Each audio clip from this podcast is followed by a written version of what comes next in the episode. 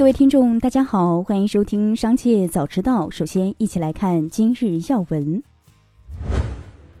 经济日报文章指出，迅速增加的网约车平台公司和网约车，在方便居民出行、解决社会就业等方面起到了重要作用。不过，如果网约车订单量不能同步增长，那么市场就会出现供过于求的矛盾。面对网约车新业态，交通监管部门要创新发展理念，主动优化管理方式。一方面要加强信息动态监测，及时发布风险预警；另一方面要尽早建立网约车退出机制。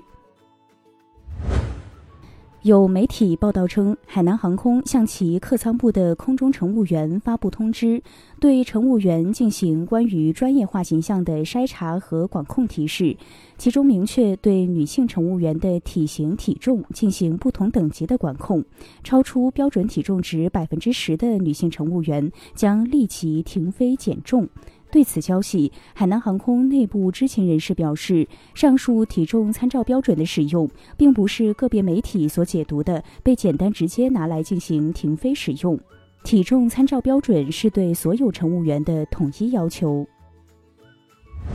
继续关注企业动态。六月九日，海康威视盘中闪崩，跌超百分之八，股价逼近年内低点，成交额近十一亿元，环比显著放大。记者以投资人身份致电海康威视，公司表示不清楚是什么原因，目前经营状况一切正常。工作人员表示，可能和公募基金仓位调整有关。近日，格力电器董事长董明珠对网传格力手机核心团队解散进行了回应。董明珠称，手机是坚决不会放弃的。前段时间，别人说格力的手机解散了，我觉得很好笑，不知道是哪里来的声音。我现在用的手机就是格力手机，消费者用了以后都觉得我们的手机好。据报道，苹果公司对 Vision Pro 第一年的销售目标高达三百万台，但后来将这一数字降至一百万台，又降至九十万台。而在发布时，苹果的销售目标已经降至三十万台，如今再度砍半到十五万台，相较于最初的销售目标，大跌超百分之九十五。据媒体分析，Vision Pro 高昂的售价和产能的限制，或是苹果大幅削减销售目标的主要原因。通用汽车将效仿福特汽车的做法，允许电动汽车接入特斯拉的超级充电桩，此举将有助于特斯拉的充电桩成为行业标准。通用汽车首席执行官打破七个月的沉默，与特斯拉首席执行官马斯克宣布了这一消息，称通用汽车的电动汽车将接入一万两千个超级充电桩。纽约市场盘后，通用汽车一度上涨逾百分之五，特斯拉上涨百分之三点八。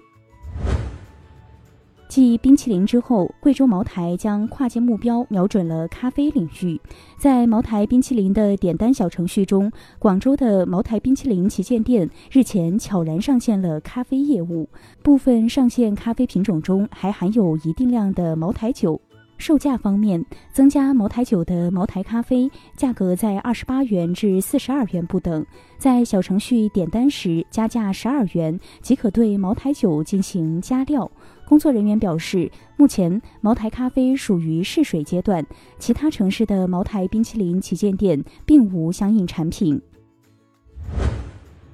接下来将目光转移到产业纵深领域。有媒体报道称，股份制银行将于六月十二日起跟随国有银行下调部分期限的存款利率，包括挂牌利率和定期存款产品利率，下调幅度或至少达到十五个基点。对此，记者从招商银行北京某支行工作人员处了解到，部分期限的存款利率确实会在最近几日内下调，应该是下周一，不过目前还没有调整。数据显示，五月汽车企业出口三十八点九万辆，环比增长百分之三点四，同比增长百分之五十八点七。分车型看，乘用车本月出口三十二点五万辆，环比增长百分之三点一，同比增长百分之六十六点三；商用车出口六点三万辆，环比增长百分之五点二，同比增长百分之二十八点六；新能源汽车出口十点八万辆，环比增长百分之七点九，同比增长一点五倍。一至五月，汽车企业出口一百七十五点八万辆，同比增长百分之八十一点五。数据显示，五月北京二手房网签成交量为一万两千九百八十二套。比今年三月两万两千三百零五套的高点成交量减少了九千三百多套，减少套数几乎等于近年楼市最冷时期的月成交量。相较于四月环比百分之三十七点三的跌幅，五月跌幅有所收窄，但同比去年上升百分之五十二点一。与此同时，北京二手房的挂牌量也在增加。去年十一月市场已经超过十万套，今年五月二手挂挂牌量超过十一万套。截至六月九日，贝壳官网显示，最新挂牌数已超过十二万套。以上就是今天的全部内容，感谢收听，我们下次再见。